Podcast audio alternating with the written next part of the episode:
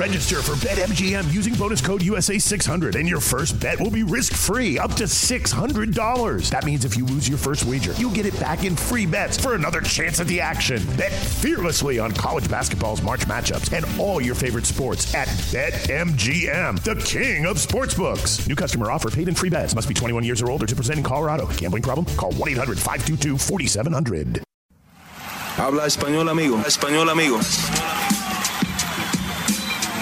Damas y caballeros, están escuchando Hablemos MMA con Danny Segura. ¿Qué tal mi gente? Bienvenidos al episodio número 18 de Hablemos MMA. Les habla Dani Segura, periodista de MMA Junkie, USA Today Sports y el host, el conductor de este programa. En esta edición número 18 de Hablemos MMA les tenemos un programa con bastante información porque el mundo de las artes marciales mixtas sí que estuvo ocupado. Empezaremos con un resumen de lo que vimos en cuanto a eventos con Bellator 253 el jueves por la noche, Invicta FC 43 el viernes por la noche y para terminar el sábado por la noche tuvimos el pay-per-view de UFC 255. Después del resumen de eventos les tengo una entrevista con el campeón de peso semipesado de PFL del 2019, el argentino Emiliano Sordi, que nos va a hablar obviamente de la temporada que regresa el próximo año de PFL, también cómo le fue durante la pandemia estando en Argentina. Sabemos que Argentina fue uno de los países que tuvo una de las cuarentenas más largas y estrictas y también pues de ciertas cosas que, que, estuvo haciendo allá en cuanto a obras de caridad. Entonces ahí en la mitad del programa vamos a estar hablando con Emiliano Sordi. Y para terminar, como ya saben mi gente, vamos a estar repasando las noticias de la semana y hay bastante de que hablar con la revancha ya fichada entre Conor McGregor y Dustin Poirier, el regreso de Chris Weidman. Fabricio Verdún por fin tiene casa, resulta que se va a PFL precisamente, eh, de hecho hablé con eh, Emiliano Sordi sobre ese asunto. Y bueno, muchísimas otras cosas más, así que sin más espera, hablemos MMA. Empezamos con un resumen de eventos. Como les dije, tuvimos un evento el jueves, viernes y sábado. Fue así, Bellator Invicta y UFC. Entonces hay bastante de qué hablar. Vamos a empezar rápidamente con lo que vimos en UFC el sábado por la noche, después Invicta y terminamos con Bellator. Entonces aquí les va el análisis de lo que vimos en cuanto a eventos esta semana. Empezando con UFC 255, un pay-per-view que se dio a cabo en Las Vegas, Nevada, en el UFC Apex. Dos peleas de título del peso mosca, obviamente una de las mujeres y otra de los hombres, encabezaron esta cartelera. en Figueredo contra Alex Perez en el evento estelar y en el evento coestelar Valentina Shevchenko contra Jennifer Maya. Y empezando con el evento estelar, resulta que Davidson Figueredo retiene su título del peso mosca y completa su primera defensa como campeón en las 125 libras, ganándole a Alex Pérez vía sumisión, vía guillotina en el primer round. Una pelea que fue muy muy rápida, la verdad que Alex Pérez eh, de hecho lució bien en los pocos segundos que estuvo en el combate, prometió bastante, fue el que estaba dictando la acción, tuvo unas patadas muy buenas a las piernas, eh, ciertos golpes también buenos ahí al Davison y intentó hacer un derribo ya entrando por ahí más o menos un minuto, minuto y medio en el combate. Y bueno, en esas eh, resulta que Davison tuvo una defensa muy buena, entonces le costó a Alex Pérez eh, traer, llevar la pelea al suelo y ya cuando lo hizo tuvieron lo que se llama ahí en inglés un scramble, ¿no? un revoltillo y en esas, Davidson Figueredo puede cerrar una guillotina y someter a Alex Pérez. Y Alex Pérez, de hecho, casi se sale, pero qué fuerza vimos de Davidson Figueredo que tuvo eh, un apretón muy duro. Y medio se salió Alex Pérez, pero aún no lo suficiente para parar esa estrangulación. Entonces terminó Davidson Figueredo consiguiendo el tap out al minuto eh, al primer minuto, a un minuto con 57 segundos, imagínense. más o menos se esperaba esto. Yo pensaba que Alex Pérez de pronto iba a poner una pelea aún más dura, eh, porque sabemos que él es un peleador duro, o sea, es un peleador que tiene un muy buen aguante, eh, no es un peleador que lo sacas fácil. Entonces, yo esperaba una guerra, no, no una guerra de cinco rounds, pero de pronto sí algo que, que de pronto iba, completaba un round, de pronto dos. Pero sí pensaba que Davidson Figueredo iba a retener su título. De hecho, eh, lo estuvimos hablando con Emiliano Cándido en la previa de UFC 255 la semana pasada. Y sí, Davidson Figueredo comprueba que por ahora yo creo que el oponente más grande de él va a ser la báscula, va a ser la pesa.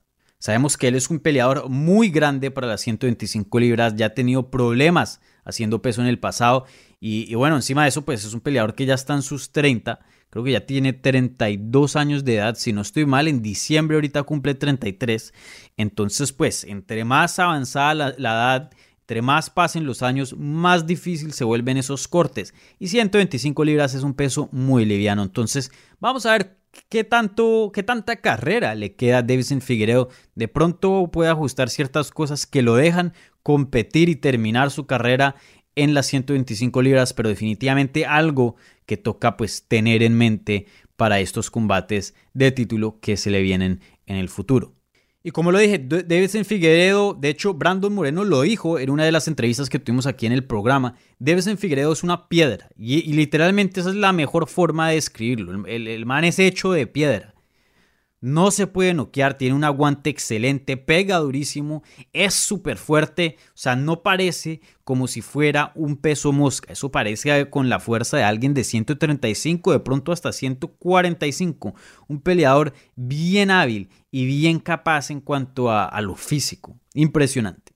Y por primera vez en el programa no tenemos que especular que le sigue. Resulta que Brandon Moreno, el mexicano, que como dije, estuvo en el programa hace unos episodios atrás, eh, le ganó a Brandon Royval y, e inmediatamente Dana White hizo ese combate entre Brandon Moreno y Davidson Figueredo. O sea, ni siquiera salimos del fin de semana, acabaron de pelear, literalmente pasaron horas y ya tenían una pelea fichada para el 12 de diciembre en UFC 256 en Las Vegas. Entonces ya el próximo mes, ya ahorita, en menos de un mes, van a volver a pelear estos dos, eh, Brandon Moreno contra Davidson Figueredo. Obviamente excelentes noticias para Brandon Moreno porque estábamos hablando con Emiliano Cándido y bueno, yo lo he dicho varias veces en el programa que fácilmente, aunque Brandon se merece ya desde hace una o dos peleas pelear por el título, ahí estaba el fantasmita de Cody Garbrandt Ahí estuvo esta decisión que, que lo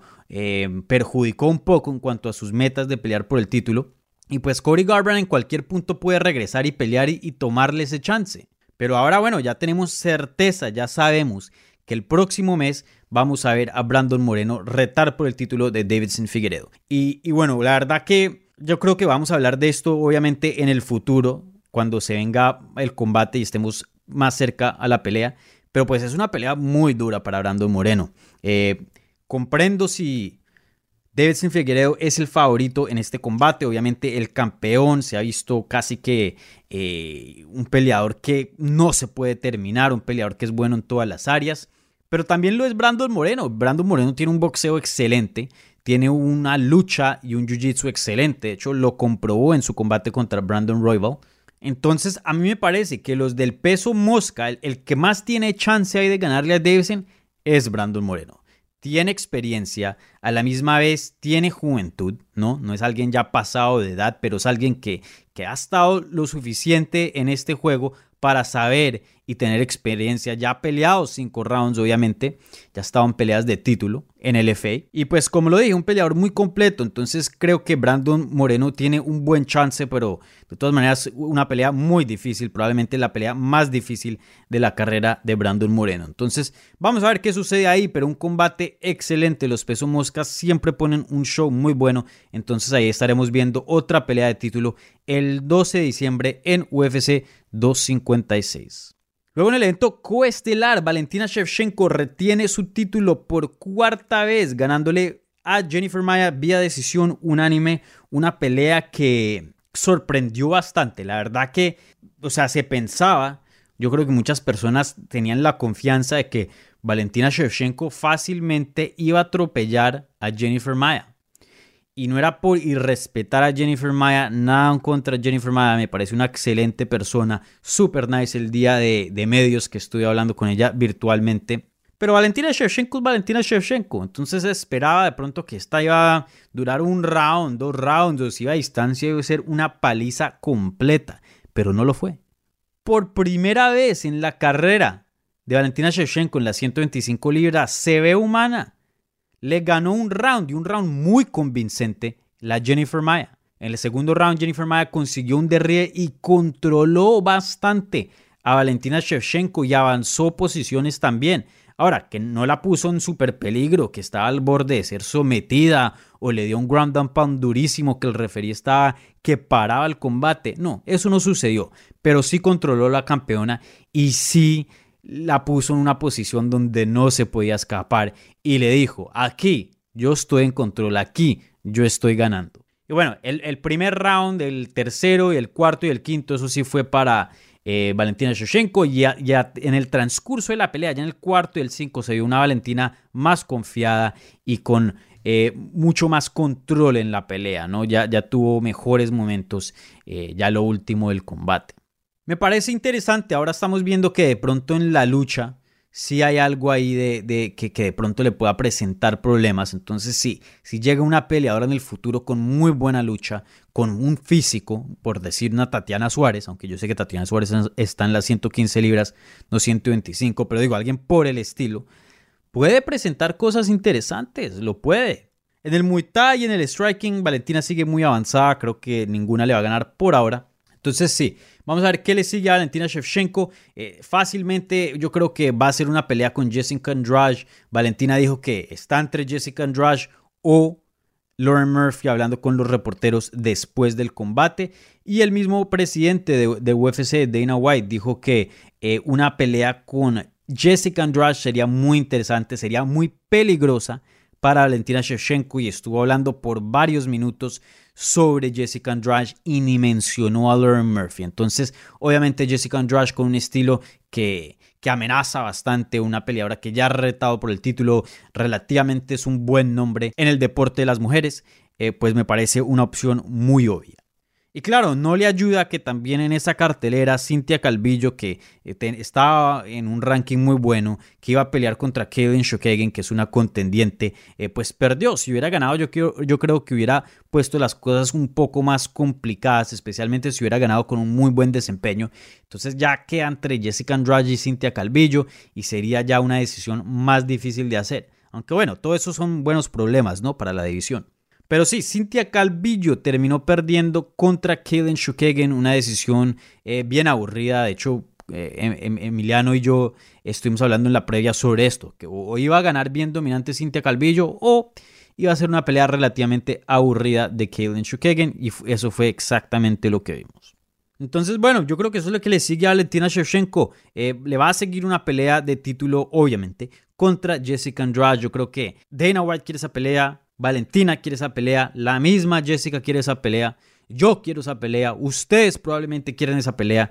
Entonces, eh, Murphy tiene un buen récord, le, ha estado yendo bien en, UFC, pero le falta una victoria bien convincente, especialmente sobre alguien eh, bien arriba, bien en el top, bien arriba en los rankings. Entonces, eh, yo creo que lo, lo, más obvio es que Jessica Andrade sigue ahí en ese combate. Y bueno, esos fueron los dos resultados principales de la cartelera. Obviamente ya hablamos un poquito de Brandon Moreno, que le ganó a Brandon Royval vía knockout técnico en el primer round. Ya hablamos un poquito sobre Kaden Shukegen, que le ganó a Cynthia Calvillo vía decisión unánime. Pero también hay otros combates que quiero resaltar y hablar rápidamente. Resulta que Tim Means le ganó a Mike Perry vía decisión unánime, una pelea excelente. Tim Means, lo dije en la previa, iba a ganar un veterano excelente, pero un peleador que tiene muy buena técnica y la gente lo subestima porque piensa que es un brawler, no tiene así un físico como el de Buckley, ¿no? Que es muy fuerte y tiene mucho músculo, pero no, es un peleador alto, un peleador que tiene buen aguante, muy buena técnica. Solo eso lo puede llevar lejos. Ahora, ser campeón, no creo, pero sí lo suficiente para ganarle como eh, a personajes como el Mike Perry, que es un peleador duro. Entonces, Tim Means se lleva una excelente victoria, una pelea muy emocionante donde mostró bastante y le ganó un peleador muy hábil que es Mike Perry. También Paul Craig le gana por knockout técnico a Shogun Rua en el segundo round. Resulta que Shogun hizo tap out por, por puños, ¿no? Por el ground and pound. Y la verdad que fue un resultado bien triste. Sí, ya sabíamos que Shogun Rua ya tiene mucha edad, obviamente ya casi tiene 40 años de edad, tiene 38. Ahorita en unos días cumple 39 y no solo eso, tiene un millaje muy grande, unos golpes, eh, tiene bastantes golpes obviamente porque ha tenido una carrera muy larga.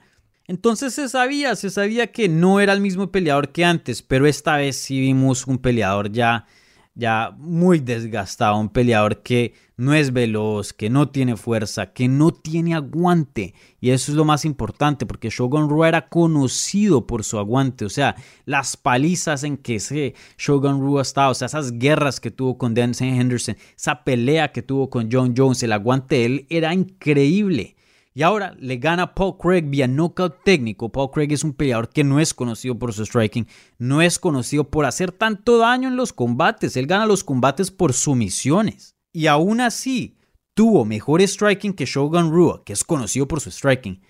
Y, lo finalizó con ground and pound. Y es un peleador, como dije, no ocasiona mucho daño. Entonces, si un peleador que es conocido por su jiu-jitsu te gana por el striking y te finaliza por, por una paliza, ya creo que ya es hora. El Shogun ya es como decir si a Damian Maya lo sometiera un cinta azul o por púrpura, no un cinta morada. Ya toca decir, bueno, hasta aquí llegaste, amigo. O sea, ni siquiera en lo tuyo ya eres bueno. Shogun Rua se tiene que retirar y ustedes saben que a mí me fascina la división de las leyendas. Me gusta ver estos peleadores viejos pelear, obviamente eh, con competencia que, que, que sea buena para ellos, ¿no? Que sea competencia, ¿no? Que no los metan en unos eh, combates que, no sean justos. Pero ya el Shogun Rua, no, o sea, ni con Paul Craig tiene condiciones para pelear, ni, ni en Bellator. Ya creo que ya le llegó al fin a Shogun Rua y me gustaría ver lo que se retire. Y por último, Antonina Shevchenko le gana a Ariane Lipsky vía knockout técnico, un desempeño muy bueno de Antonina. Eh, voy a ver si de pronto aquí, bueno, no, ya tiene invitación al podcast, voy a ver si puedo eh, eh, planillar una entrevista y poder tener a Antonina en el programa, pero la verdad que lució muy, muy bien, sobre todo en el suelo, algo que históricamente hemos visto que le falta. Le falta ser buena en el suelo, le falta esa habilidad de poder moverse, salirse de ciertos problemas, tener control encima, sumisiones, etc. Y eso fue lo que vimos. Vimos un ground pound excelente y un control encima muy, muy bueno. La verdad que Antonina Shevchenko a esta edad creo que ya tiene 36 años de edad, si no estoy mal, entonces eh, pues no es una peleadora muy joven, ¿no? Eh, y aún así está evolucionando bastante y tiene un muy buen físico, entonces eh, interesante, interesante ahí la evolución de Antonina, vamos a ver qué tan lejos puede llegar en este juego. Bueno, y con eso concluye los resultados de UFC 255. Ahora pasamos a Invicta FC 43 y la verdad que nada más una pelea de qué hablar. Y obviamente esa es la pelea de Kayla Harrison que hizo su debut en las 145 libras en el evento estelar de Invicta FC 43. Ahora, Kayla Harrison no estaba supuesta a pelear en el evento estelar. De hecho, el evento estelar iba a ser una pelea entre Emily Ducote y Montserrat Ruiz una pelea por el cinturón vacante de las 115 libras. Obviamente eh, la mexicana iba a pelear, una pelea muy importante para ella, para Montserrat. Pero debido a protocolos de COVID-19, la verdad no sabemos si hubo un test positivo. El, el press release que mandaron, el comunicado de prensa, eh, no especificó, pero sí algo que tiene que ver con el COVID. No sabemos si Ducote o Riz eh, dieron de positivo o si simplemente hubo de pronto una infracción en el en el protocolo y no podían pelear. No se sabe qué pasó, pero se canceló ese combate, entonces Kayla Harrison terminó peleando en el evento estelar. ¿Y qué les puedo decir del el debut de la 145 de Kayla Harrison? ¿O qué no les puedo decir? La verdad, un debut excelente. Pobre mujer que pusieron ahí contra Kayla, quedó destrozada, la, la cara cubierta en sangre, la lona, sangre por todo lado también. Kayla Harrison tuvo unos derribes excelentes, unos, unas zancadillas, unos trips muy buenos también. Y lo más impresionante fue ese ground and pound que tuvo con los codos tan pesados, tan preciso y tan bueno. Y Laura Sanko tuvo un punto excelente en la transmisión y ella dijo, pues, nunca hemos, hemos visto este juego de, de Kayla Harrison, porque en PFL, porque es un torneo y tienen varios combates durante el año, ahí son los codos ilegales, porque obviamente un codo, eh, una cortada bien fea, no, no va a dejar a un peleador pelear esa misma noche. Entonces puede cancelar muchos combates y pues obviamente PFL no quiere eso. Entonces ahí ajustaron las reglas donde los codos en PFL son ilegales. Pero aquí en Invicta no. Y Kayla Harrison disfrutó y maximizó ese, esa nueva técnica que podía usar dentro de la jaula. La verdad que se vio muy bien, se vio súper fuerte. Antes peleaban 155 y creo que si no estoy mal en el torneo de PFL que se viene ahora en, en abril, marzo del 2021 va a pelear en 155. Pero bueno, eh, su primera pelea en 145 y aún así tiene mucha velocidad, mucho cardio, mucha fuerza. O sea, no perdió nada de lo que hemos visto anteriormente en 155. Entonces, Todavía le falta por evolucionar, porque recuerden, ella apenas empezó a pelear creo que en el 2018, en el verano del 2018. Entonces es relativamente nueva en, en esto, ¿no? Y entre más cancha coja, entonces ahí se va a poner bien interesante si otras promociones la quieren. De pronto una pelea con Chris Cyborg o Amanda Nunes en las 145 libras eh, va a ser muy interesante. Obviamente si esas peleadoras todavía están peleando eh, cuando ella transicione a esas promociones. Claro, si es que llega a transicionar, recordemos que ella es peleadora de PFO, pero conociéndola a ella, seguro que una promoción bien grande le vendrá en su futuro.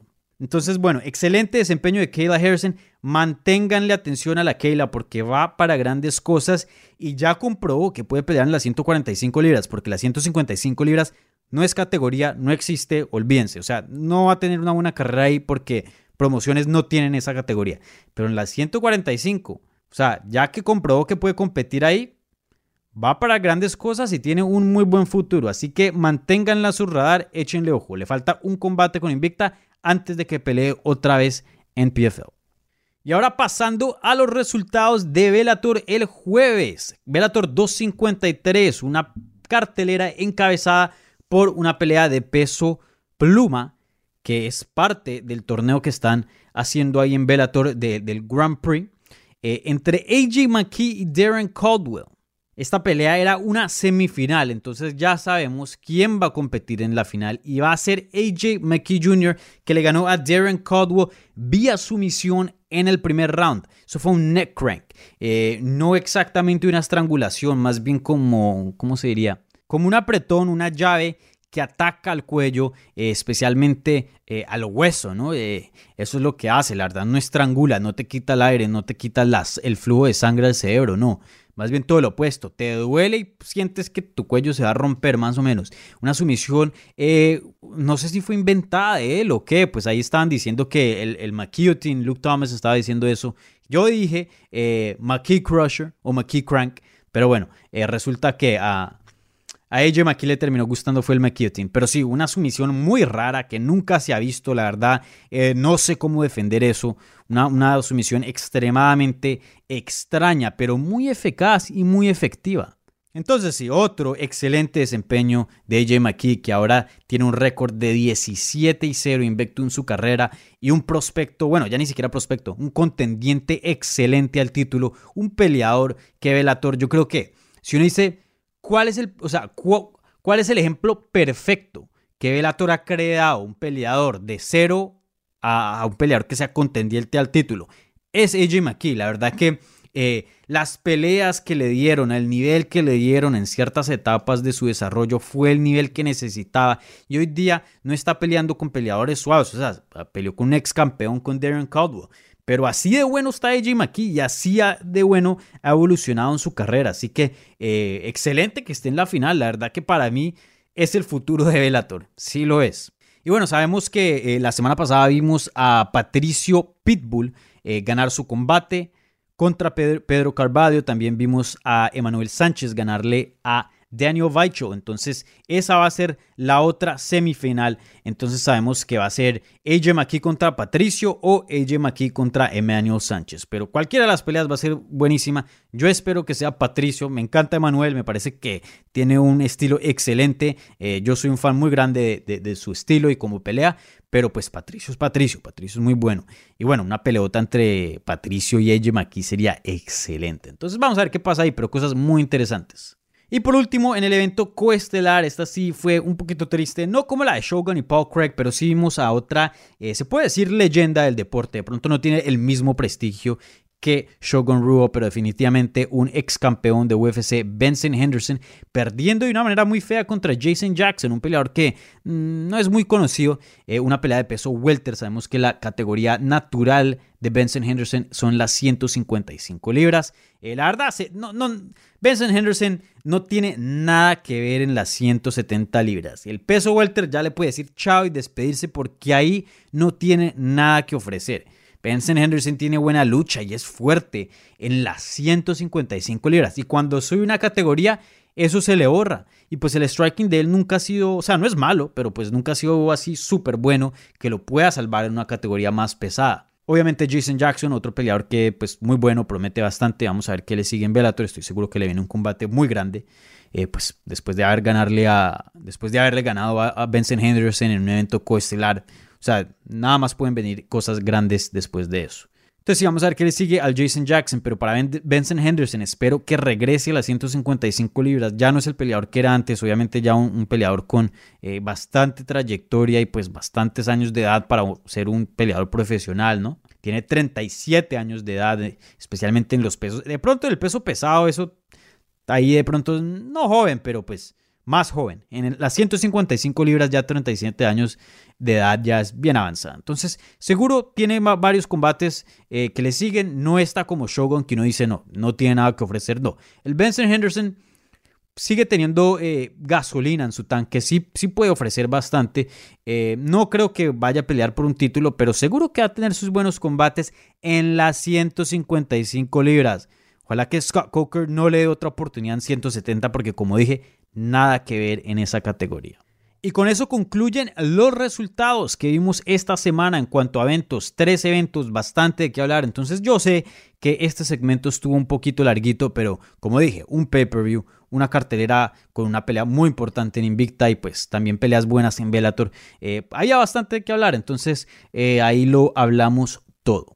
Entonces, ahora pasamos a la entrevista de la semana. Estoy hablando con Emiliano Sordi, campeón de PFL, como había dicho, del torneo del 2019 en el peso semicompleto. Una conversación que disfruté bastante, muchísimo de qué hablar, obviamente, eh, como dije, del lockdown, de la cuarentena que hubo en Argentina bien dura, de lo que estuvo haciendo él allá para ayudarle a gente necesitada en su ciudad. La verdad que lo admiro mucho y van a ver por qué. Y bueno, también de su carrera y, de este torneo de PFL que resume eh, en el 2021. Entonces, aquí les va la entrevista de la semana con Emiliano Sol. Hablemos MMA con Danny Segura. Esta semana se une al programa uno de los mejores peleadores que ha salido de Argentina. Él es el campeón semipesado de la temporada del 2019 de PFL. Estamos hablando con He-Man, Emiliano Sordi. Emiliano, bienvenido a Hablemos MMA, ¿cómo estás? Hola, buenos días, ¿cómo estás? La verdad que bien, súper contentos. Eh, ya tengo pelea nuevamente casi programada, volviendo a entrenar y bueno, contento de poder estar hablando con, con ustedes, ¿no? Que es un medio que, que nos dan nuestro espacio a los peleadores de, de habla hispana. Claro, sí, definitivamente no. Y yo encantado aquí teniéndote en el programa. De hecho, eh, la última vez que te vi, yo estuve, no sé si te acuerdas, yo estuve ahí cubriendo en persona tu, tu pelea, donde ganaste el campeonato en, ahí en, Nueva York en, a finales del 2019. Eh, obviamente tuviste un desempeño eh, muy bueno. Y, bueno, quería hablar contigo porque desde ese entonces no, no he tenido el placer de conversar. ¿Cómo ha sido este año? Sabemos que PFL eh, canceló su torneo, su temporada del 2020, obviamente por, por la pandemia. Y, bueno, van a resumir operaciones en el 2021. Entonces, ¿cómo ha sido este año un poco inactivo? Cuéntanos qué has hecho y, cómo ha sido el 2020 para ti. Y la verdad que, bueno, fue, fue duro recibir la noticia de saber que, que el evento no se iba a hacer en todo el año, pero bueno, era por causas mayores, ¿no? Por, por todo esto de la pandemia y el virus. Eh, a mí me agarró en Argentina, vine a visitar mi familia a Argentina y el país bloqueó todas las salidas hasta hace poquitos días.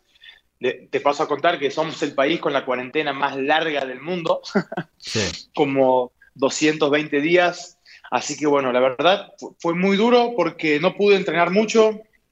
Eh, estuve prácticamente 200 días encerrados en mi casa, mm. eh, sin poder hacer nada, así que perdí bastante la, la, la condición física.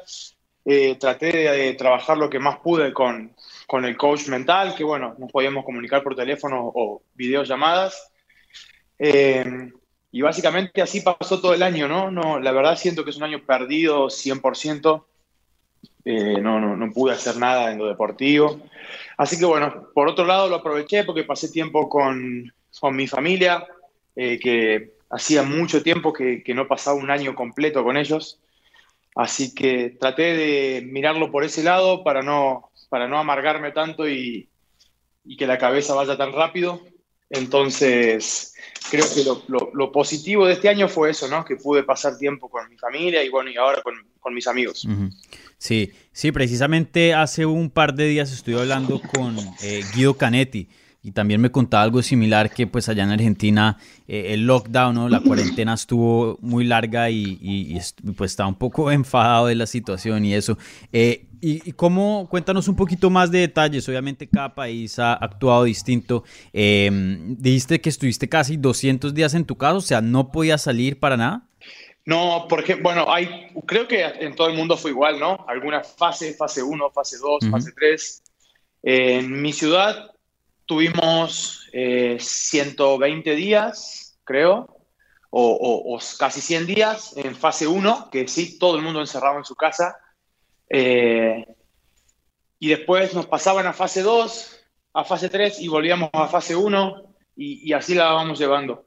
Así que la verdad, cuando podía me, me, escapaba de mi casa porque me estaba volviendo loco. Sí. Entonces me escapaba y me iba al campo donde, bueno, ahí podíamos tener libertad, nadie nos, nadie nos perseguía. Pero bueno, mucha gente sí le han puesto muchas multas ex extremadamente caras. Eh, que bueno, así que el gobierno estará viendo cómo resolver la situación ahora porque acá está todo muy feo, la economía está pésima, un dólar son 200 pesos argentinos. Uh -huh. Así que está fea la situación.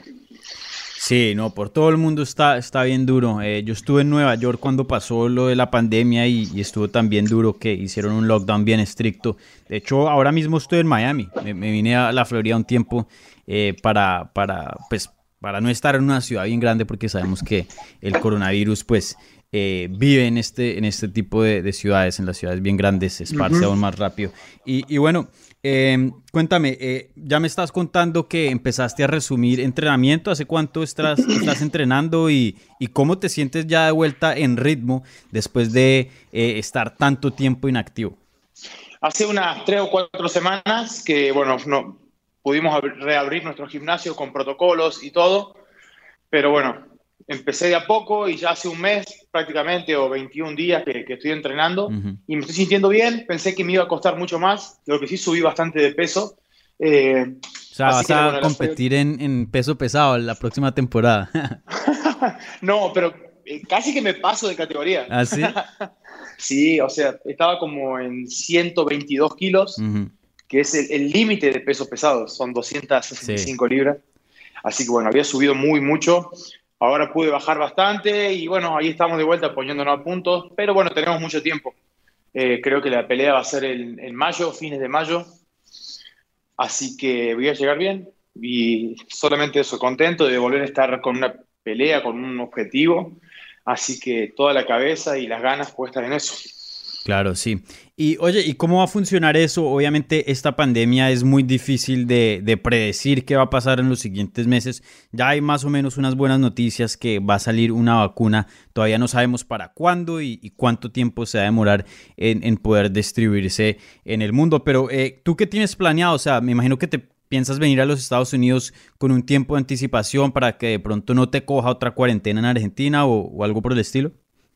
Exactamente, ya ahora para viajar desde, desde Argentina a Estados Unidos hay que hacer todo un protocolo que bueno, ya estoy empezando eh, y creo que a mediados o a fines de, de, diciembre me voy a estar yendo para San Diego y ya me voy a quedar ahí todo el año, o sea, el 2021. Ya, ok. ¿Y con qué equipo vas a entrenar? Eh, voy a volver de vuelta a Alliance MMA. Es mi casa en Estados Unidos. La verdad, nunca fui a entrenar a otro lado. Si bien el campamento central es Alliance y después tenemos varios gimnasios a los que hacemos el jiu-jitsu como o vamos a hacer lucha a otro o en otro. Pero bueno, la casa central es Alliance y voy a volver de vuelta ahí. Me siento cómodo.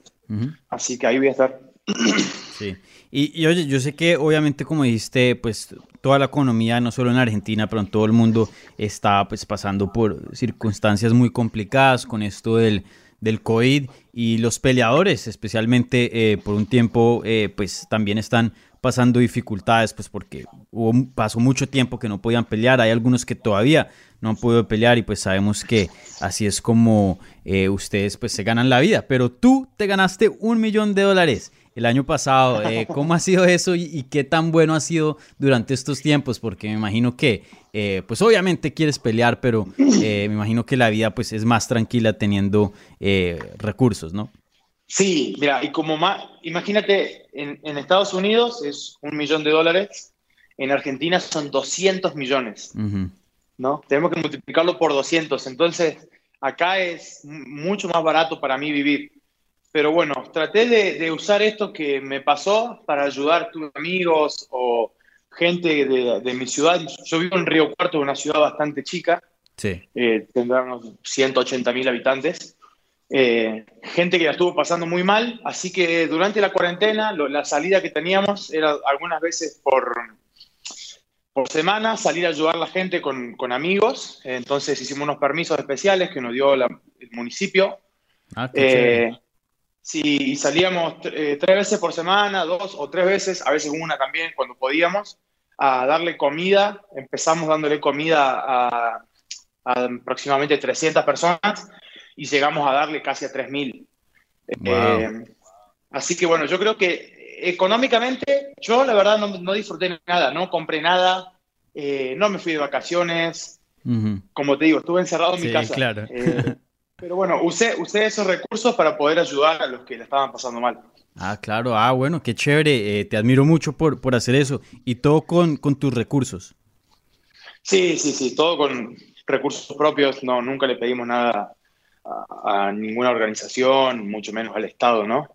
Pero bueno, fue, lo, fue en lo que pude por ahora, en lo único que pude invertir, algo que me diera satisfacción, fue en ayudar a los que estaban realmente pasando hambre, ¿no? Y hay gente todavía hasta el día de hoy que está pasando hambre.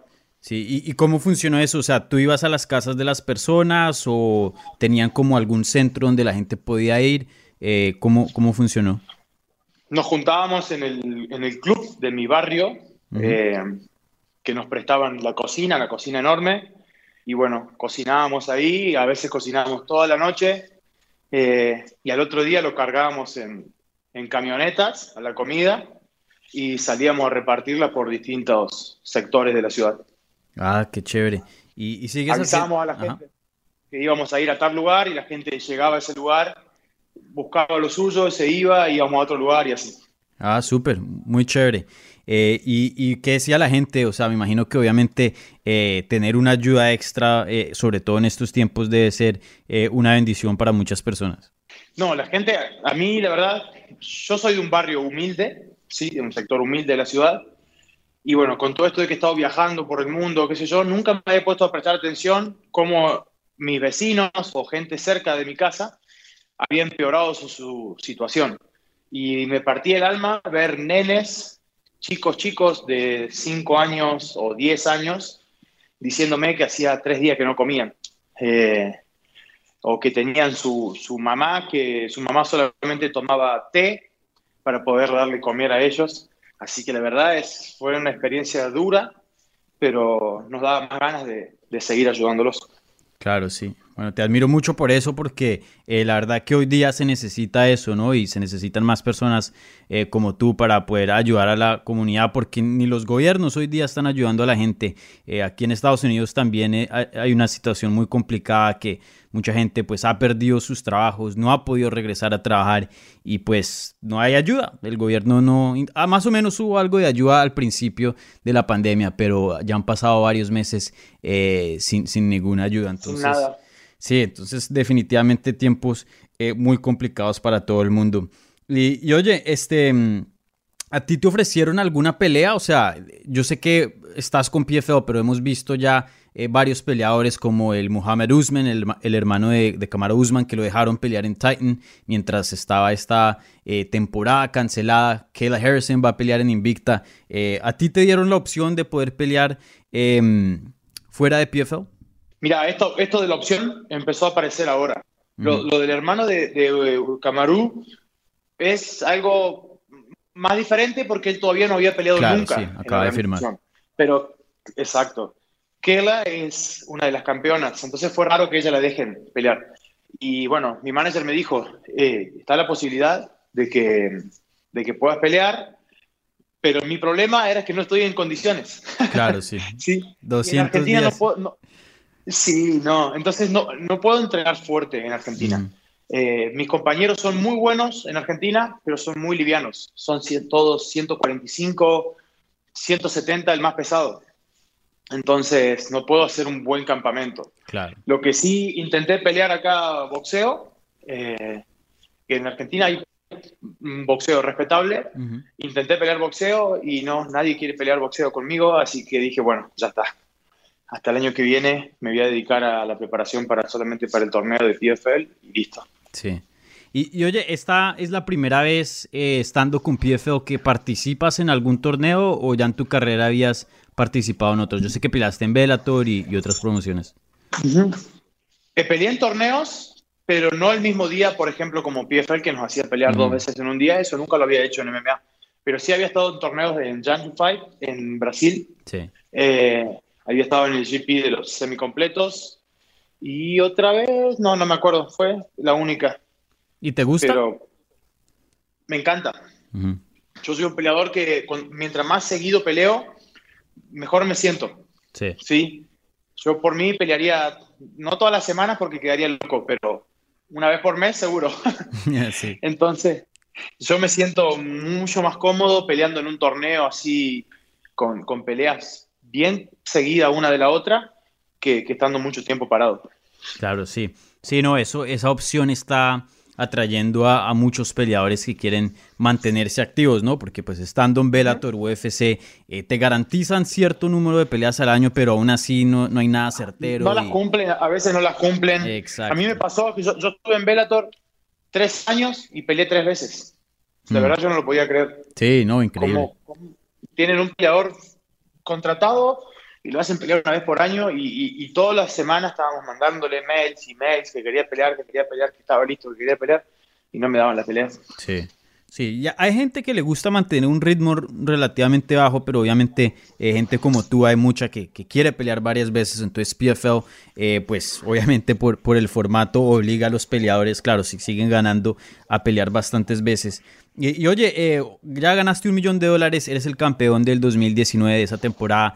Eh, ¿Cuáles son tus metas? Obviamente, eh, me imagino que para el 2021 ser nuevamente campeón, pero más allá, ¿qué otras metas te, has puesto para tu carrera? Ya, lo primero sí, bueno, tratar de, de, volver a ganar el título en la temporada que sigue. Tal vez hacerlo otra vez más en Light Heavyweight y en unos tres años creo que sería pasar a, peso completo y tratar de repetir la historia ahí. Ah, eh, y todavía soy joven, todavía soy joven, tengo 28, 29 años, eh, tengo 10 años más de carrera, así que puedo soñar a lo lejos todavía. Sí, ah, súper. ¿Y, ¿Y, eso por qué te interesa subir al peso completo? ¿Simplemente como para otro logro, ¿no? Cambiar de categoría o, porque crees que ya pues con la edad eh, en unos años pronto es mejor para tu cuerpo? Yo peleaba antes 185 y, estaba, casi me muero algunas veces para poder dar el peso. Terminé internado tres veces eh, y decidimos para, por mi salud pasar a, a, light heavyweight. Y fue como un desafío también, ¿no? Porque bueno, estoy peleando con tipos más grandes. Claro. Entonces, fue como un desafío meterme dentro de la categoría. Eh, y que me gustó eso, como un desafío extra. Entonces, tal vez quiero probar lo mismo eh, subiendo a, peso completo. Me encantaría tener los dos títulos al, mismo tiempo, eh, pero bueno, imposible en, en PFL porque... Pelearías 10 veces. Tendría, que pelear 10 veces y 4 veces en una noche. Sí. Así que sería imposible.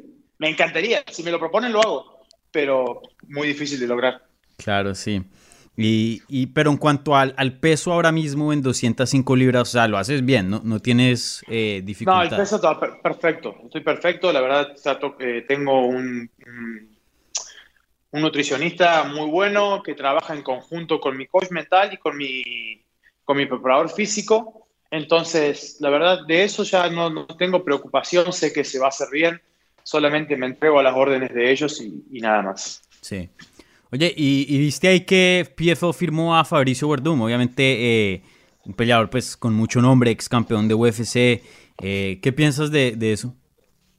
La verdad es que me pareció, cuando, cuando vi la, la, la imagen, la noticia, me sorprendió. Porque, como estás diciendo, un nombre muy grande, ¿no? Creo que algunos, algunos hasta lo, lo llaman el God de, Heavyweight, ¿no? Porque... Uno de los mejores de todos los tiempos, sí.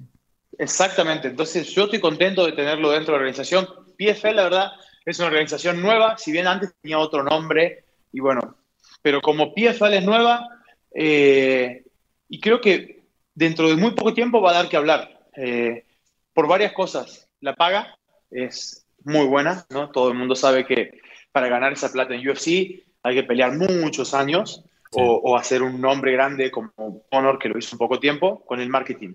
Pero en otras organizaciones es imposible. Y otra cosa que yo vi eh, que, que, nos gustó a mí y es algo que hemos hablado con todos los peleadores es el trato humano que tienen. Sí.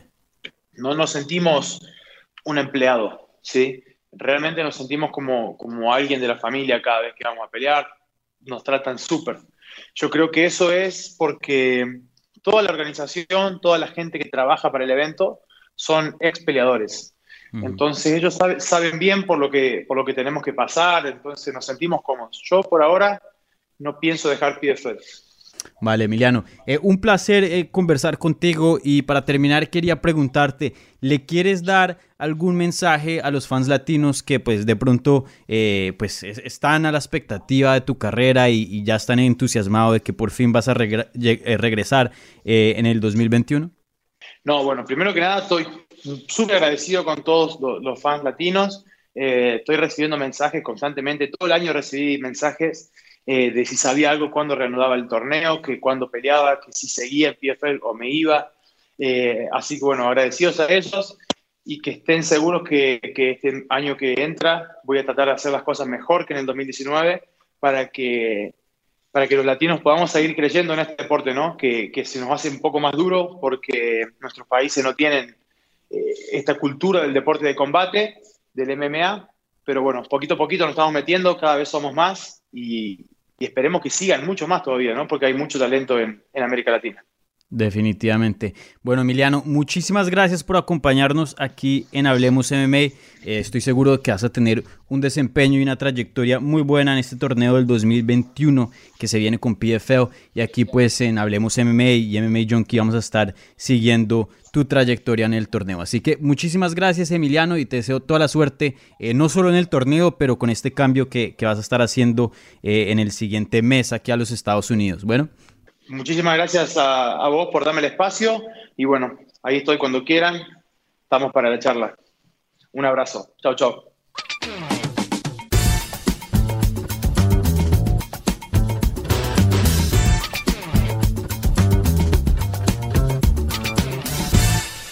Noticias. Muchísimo de qué hablar, mi gente. Se los dije, este yo creo que va a ser uno de los shows con más información brindada aquí en el programa y todavía pues falta, obviamente hablamos de las cosas más importantes, sobre todo de las cosas que corresponden al lado hispano y Latinoamérica Eh, pero sí, hay bastante, bastante de qué hablar. Sí que hubo muchas, muchas noticias y combates anunciados esta semana. Entonces empecemos con noticias y después pasamos a los combates anunciados. Resulta que Fabricio Werdum firma con PFL y va a ser parte de la temporada de peso pesado, de peso completo del 2021. Sabemos que hizo su último combate con UFC, la última pelea de su contrato, en julio contra Alexander Gustafsson, donde ganó ese combate con rapidez eh, en el primer round vía armbar. Y sí, esa etapa con UFC se terminó y pues había muchas expectativas. Yo pensé que iba a firmar con Bellator. Eh, había gente que pensaba que iba a firmar con One, de pronto, eh, no sé, Bellator y Ryzen y, pelea un poco en Japón. Eh, pero yo creo que muy pocos pensaron que iba a firmar con PFL. Y bueno, firmó con PFL, sabemos que va a ser parte del torneo y si llega a ganar vamos a ver a un Fabricio Werdum con 43 años de edad pelear cinco veces en un año. Y bueno, al principio medio no me parecía la idea, pero ya que me pongo a pensarlo, yo creo que va a ser más o menos como Vinny Magalesh. Pienso que el peso pesado no tiene, eh, no tiene así muchísimo talento. Obviamente hay, hay nombres, hay nombres, no estoy diciendo que no, pero pienso que es ganable y se puede fácilmente llevar un millón de dólares y bueno, pelear bastantes veces en un año y sabemos que ya con 43 años de edad, él dice que le queda más o menos uno o dos años más y quiere hacer el número de combates eh, más grande posible, obviamente, eh, porque pues ya se está poniendo eh, de edad avanzada, ¿no? Para el deporte. Entonces, comprendo completamente que con PFL eso es lo que le van a dar actividad. Y, y sabiendo el estilo del de Jiu-Jitsu, me parece que le va a ir muy bien y no me sorprendería si llega a ganar el torneo de PFL en el peso completo. Entonces, felicidades a Fabricio Werdum, no solo por tener una excelente carrera en UFC y, bueno, todos esos logros, pero también en esta nueva etapa que se le viene con PFL. Ya hablando de otro veterano, resulta que Scott Coker, hablando con mi colega Nolan King, reveló que Bellator ya no tiene contrato con Rampage Jackson. Entonces, eh, Rampage Jackson ahora mismo no tiene promoción y se puede considerar un agente libre.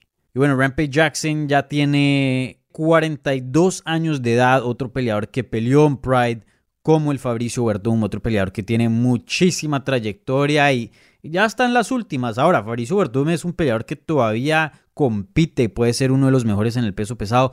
No se puede decir lo mismo para Rampage Jackson en el peso semi completo y en el peso pesado. Simplemente no se puede decir. Es un peleador que ya ha tenido varias derrotas en sus últimos combates y no se ha visto muy bien. Especialmente en su última pelea en Japón cuando peleó contra Fedor Emelianenko. Eh, se vio terrible. Entonces, eh, vamos a ver qué le sigue. Eh, creo que de pronto One, no sé, no sé qué, qué promoción pueda ofrecerle dinero y hacer que Rampage Jackson regrese a un octágono o un ring. No sé, de pronto BKFC y vaya a boxeo a puño limpio. No sé. Pero lo que sabemos es que Rampage Jackson ya no es un peleador de Bellator. Y otra leyenda que ya no tiene promoción. Resulta que Anderson Silva, después de haber competido con UFC por 14 años, ya no es un peleador de UFC y es agente libre. Tiene completa libertad de firmar con cualquier promoción que quiera. Esto, esto ya se sabía. Se predecía que el final de Anderson Silva dentro de UFC iba a terminar. Ahora, el final de su carrera no se sabe porque también simplemente eh, se puede retirar y ya no volvemos a escuchar de Anderson Silva y termina su carrera con UFC. Pero él no ha dicho que se quiere retirar, tampoco ha dicho que quiere continuar con certeza. Entonces más o menos está ahí en la mitad. Entonces vamos a ver si firma con alguien. Sabemos que Scott Coker, eh, el presidente de Bellator, dijo que no le interesaba a Anderson Silva y eso me coge por sorpresa. Porque Anderson Silva no es como un Rampage Jackson. Eh, sí está mayor, sí está más viejo, pero me parece que es más o menos como el estilo de Fabricio Verdum. No tanto, me parece que Fabricio Verdum sigue siendo uno de los mejores, Anderson Silva no.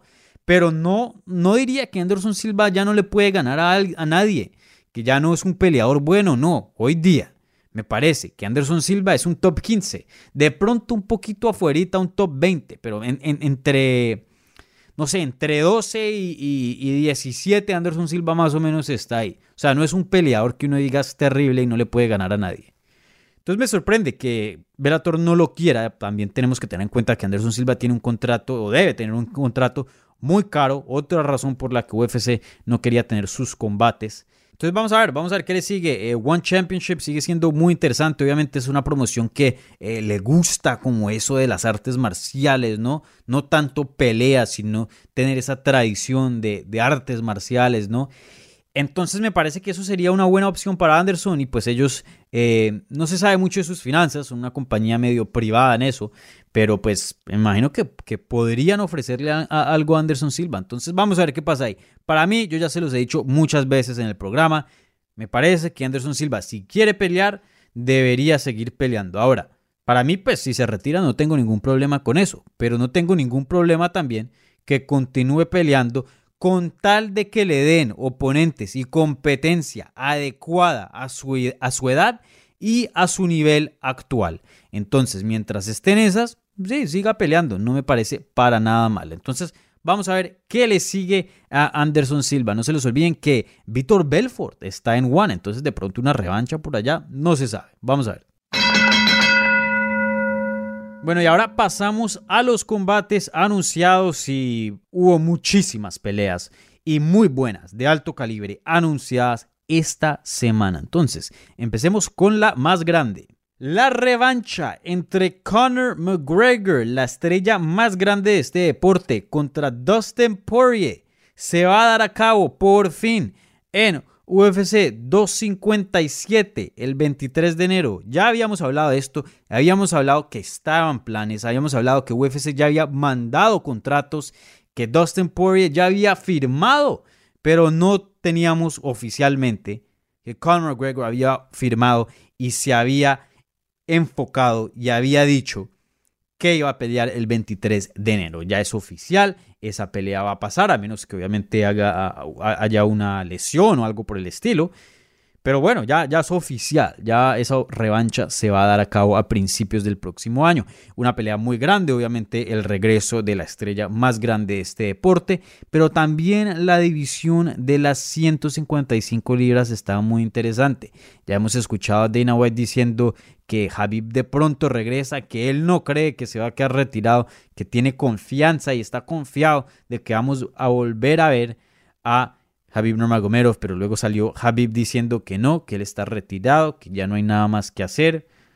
Comprobó que era el mejor y hasta ahí llegó. Entonces, no se sabe. Vuelve y Dana White dice otra vez después de esos comentarios, yo le sigo dando tiempo a Habib y nos vamos a reunir. Entonces vamos a ver qué pasa ahí. Pero bueno, esta pelea entre Dustin Poirier y Conor McGregor va a definir quién es el siguiente retador al título, si es que Habib regresa, o quién va a ser, no sé, el futuro campeón o, no sé, no sé qué van a hacer ahí en esa edición, pero definitivamente una pelea muy muy grande para las 155 libras y para el deporte. Entonces estén al tanto ahí, como dije, UFC 257 el 23 de enero. Y por último, nada más quería agregar una nota. Eh, UFC estuvo un poco terco, la verdad, en cuanto a, a, no darle lo que Conor McGregor quería, que era pelear en el 2020. ¿No? Él no quería pelear en el 2021 porque él quiere estar activo, esa es su meta. Y estaba empeñado en pelear en el 2020 y UFC no quería, había dicho no, yo ya había, ya habíamos hecho, Dana White dijo, ya habíamos hecho el calendario, no podemos respetar a campeones y, cambiarles la fecha. Eh, y bueno, no quisieron. Y ahora vemos que UFC 256 se les cayó la pelea de Amanda Nunes contra Miguel Anderson. Amanda tuvo una lesión. Se les cae la de Peter Young contra Aljamain Sterling para UFC 256. Entonces ahora mismo nada más hay una pelea de peso mosca de título que es Brandon Moreno contra Davison Figueredo. Ahí fácilmente pudo haber estado Conor McGregor contra Dustin Poirier y hubiera sido un evento muy grande para terminar el año, pero pues Decidieron que no y ese evento, aunque yo tengo todo el respeto del mundo y me encanta, ambos, en Figueredo y Brandon Moreno, eh, pues obviamente eh, no son los nombres más grandes. Entonces, eh, pues, em, aunque bueno, pueden obviamente encabezar un pay-per-view, Davison lo hizo este fin de semana pasado con un peleador menos famoso que Brandon, pero pues idealmente, ¿no? ponen las estrellas más grandes del deporte en los eventos de pay-per-view. Entonces, bueno, vamos a ver qué va a pasar, pero de todas maneras, nada más apenas como un mes de diferencia. De todas maneras, relativamente pronto vamos a ver al Conor McGregor de regreso. También otra pelea excelente que me fascina en las 155 libras. Vamos a ver a Tony Ferguson pelear contra Charles Oliveira en UFC 256 el 12 de diciembre en Las Vegas, Nevada.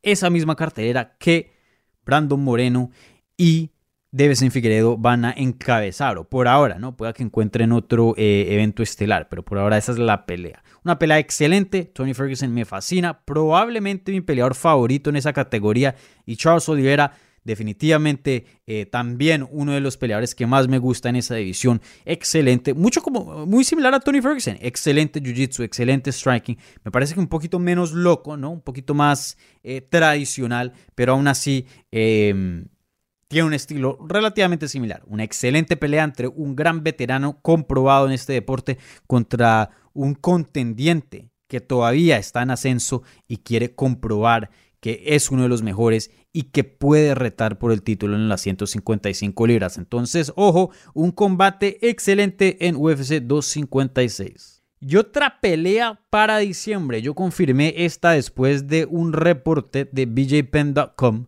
Resulta que Marlon Chito Vera, el ecuatoriano y el amigo de este programa, va a pelear contra el ex campeón de las 145 libras de WBC y UFC, José Aldo o José Aldo, ¿no? Así en portugués se pronuncia su nombre. Un excelente combate, un, combate que eh, tiene muchísimo sentido. Esto sí, aplaudo. Aplaudo a los matchmakers. En este mismo programa, hace unos episodios atrás, hablamos con Marlon Chitoera y dijo que quería este combate contra José Aldo. Y bueno, se le dio. Una excelente oportunidad para Marlon Chitoera comprobar que es uno de los mejores y seguir haciendo su nombre en el deporte y también una buena oportunidad para José Aldo para recobrar fuerza y comprobar que todavía es uno de los mejores Viene de una derrota contra Peter Young por el título. Sin duda sigue siendo un peleador muy muy bueno. Eh, pero ya viene, pues, como dije, de una derrota. Entonces eh, echa un paso atrás y pelea con uno de los contendientes. Y resulta que ese fue Chito Vera. Entonces, una excelente pelea que va a pasar, como dije, UFC en ESPN 19, el 19 de diciembre. Entonces, eh, vamos a estar ahí al tanto. Y, bueno, ojalá que podamos tener a Chito aquí en el programa para, para que nos hable y nos comparte sobre ese combate. También resulta que Uriah Hall va a pelear contra el ex campeón del peso de las 185 libras, Chris Weidman, una revancha que se va a dar a cabo en UFC 258 el 13 de febrero. Un excelente combate. Eh, obviamente Chris Weidman es un ex campeón, viene de una victoria contra un peleador como Uriah Hall, que está en ascenso y viene de una muy, muy buena trayectoria. Entonces vamos a ver qué pasa ahí. Para mí, yo hubiera hecho otros combates para Chris Weidman. Me parece que otros eh, tendrían más sentido, pero definitivamente no me molesta para nada esta pelea y me parece un, un buen combate. En las 145 libras, Max Holloway, el campeón de esa edición, va a pelear contra Kelvin Cater el 16 de enero en un Fight Night. Una pelea excelente. Obviamente un ex campeón con un muy buen striking contra Killon Kidder que tiene uno de los mejores, mejores boxeos en esa categoría. Un matchmaking excelente, una pelea que eh, para mí tiene pelea de la noche. Entonces vamos a ver qué pasa ahí, pero un excelente combate se viene el 16 de noviembre. Y rápidamente les cuento de otros combates muy buenos también. Resulta que el Teco Quiñones regresa el 5 de diciembre otra vez contra Luis Moca. Ellos estaban supuestos a pelear la semana pasada, pero, pero bueno, eh, por cuestiones de salud, Luis Moca no pudo continuar y pelear esa noche. Tuvo un corte muy duro, eh, no dio la talla, no dio el peso. Y, y bueno, después eh, la comisión, la gente que está encargada ahí, los médicos, vieron a Luis Moca, dijeron que no estaba eh, apto para pelear, entonces se canceló ese combate. Entonces lo vamos a volver a ver, o bueno, no lo vamos a volver a ver, pero vamos a ver otra vez ese booking eh, para el 5 de diciembre en Las Vegas. Entonces una excelente pelea y, bueno, eh, le deseamos toda la suerte a ambos peleadores y ojalá que esta vez Luis Moca pueda llegar al combate y pueda llegar sano. También siguiendo con los mexicanos, Alexa Grasso tiene su segunda pelea en las 125 libras. Va a pelear contra Macy Barber el 13 de febrero en UFC 258. Combate muy bueno. Macy Barber viene de una lesión bien grave en la rodilla, ya ha tenido bastante tiempo fuera recuperándose. Y pues Alexa Grasso viene de una decisión unánime sobre Jin Young Kim, un combate excelente que vimos en agosto, que fue eh, la primera pelea que vimos de Alexa Grasso en las 125 libras en UFC. Entonces, eh, vamos a ver cómo sigue Alexa en esa división del peso mosca. Por ahora va bien. Un excelente test, un excelente, una excelente prueba con Macy Barber. Entonces, eh, vamos a ver ese combate, como dije, el 13 de febrero. También otro combate que estaba supuesto a pasar y no se dio, pero esto fue por COVID, Resulta que Gabriel Benítez contra Justin James ahora va a ser o fue planillado para el 5 de diciembre en UFC en ESPN 19, un combate excelente. Eh, vamos a ver eh, cómo le va a Mowgli porque sabemos que él tuvo COVID-19. Aparentemente no le dio muy duro de lo que estuve hablando con Gabriel y, bueno, eh, ya está listo para un combate el 5 de diciembre. Y ahora ya un poquito más cerca a mi tierra, resulta que la venezolana Juliana Peña regresa contra la ex retadora de, título, de título, perdón, Sarah McMahon el 16 de enero en UFC Fight Night. Eh, una excelente pelea, me parece un, un, combate muy muy bueno entre dos muy buenas luchadoras en las 135 libras. Entonces, para mí, estas dos tienen la mejor lucha de esa división. Vamos a ver quién termina siendo la mejor, pero definitivamente un combate muy muy bueno. Y por último, para el 30 de enero vamos a ver una revancha entre Pedro Muñoz y Jimmy Rivera, un excelente combate en las 135 libras entre dos contendientes muy muy buenos, dos contendientes que están en el top 10, entonces obviamente una pelea bien grande para esa división. Y con eso, por fin concluye las noticias y los combates anunciados de la semana. Y hemos llegado al fin de la edición 18 de Hablemos MMA. Muchísimas gracias a Emiliano Sordi por acompañarnos en el programa de hoy. La verdad que disfruté mucho esa conversación y me llenó de alegría saber eh, lo que estuvo haciendo allá en Córdoba, en Argentina, ese trabajo que estuvo haciendo eh, con sus vecinos y, con la gente de su ciudad. La verdad que eh, hoy día vemos noticias muy negativas, ¿saben? Cosas malas se están pasando a cada rato. Eh, el mundo cada vez se está volviendo un lugar bien complicado y, bueno. sabemos que todavía hay gente buena en este mundo como Emiliano haciendo un excelente trabajo por allá, así que lo admiro mucho y, y bueno, muchísimas gracias como un ciudadano del mundo eh, por haber hecho ese trabajo por allá. Y como siempre, mi gente, muchísimas gracias a ustedes. Sin el apoyo y el cariño que le brindan a este show, este programa no sería posible. Así que muchísimas gracias por el soporte que nos dan semana tras semana. No se les olvide, si les gusta este programa, por favor, suscríbanse en cualquier plataforma de podcast, Spotify, Apple Podcast, eh, Google Play, Stitcher, donde quieran escuchar un podcast, ahí estamos, así que suscríbanse y por favor compartan este show en redes, en Twitter, Facebook, Instagram, ahí le vamos a estar haciendo like. Eh, compartiéndolo en, nuestros, en nuestras stories de Instagram y haciéndoles retweet, eh, porque la verdad que nos ayudaría bastante ¿no? que les digan a sus amigos sobre este programa para que podamos seguir creciendo y haciendo cosas más bacanas. Y estén al tanto, creo que el miércoles les viene una sorpresita ahí. Estoy cuadrando unas cosas, entonces vamos a ver, pero manténganse al tanto del feed de Hablemos MMA. Y por último, como ya saben, nos pueden seguir en todas las redes sociales. Estamos en Twitter, Instagram y Facebook como arroba Hablemos MMA. A mí me pueden seguir también en esas mismas plataformas como arroba Dani Segura TV y eso es D-A-N-N-Y. Y bueno, eh, con eso los dejo. Así que otra vez, muchísimas gracias, que tengan una linda semana y nos hablamos pronto.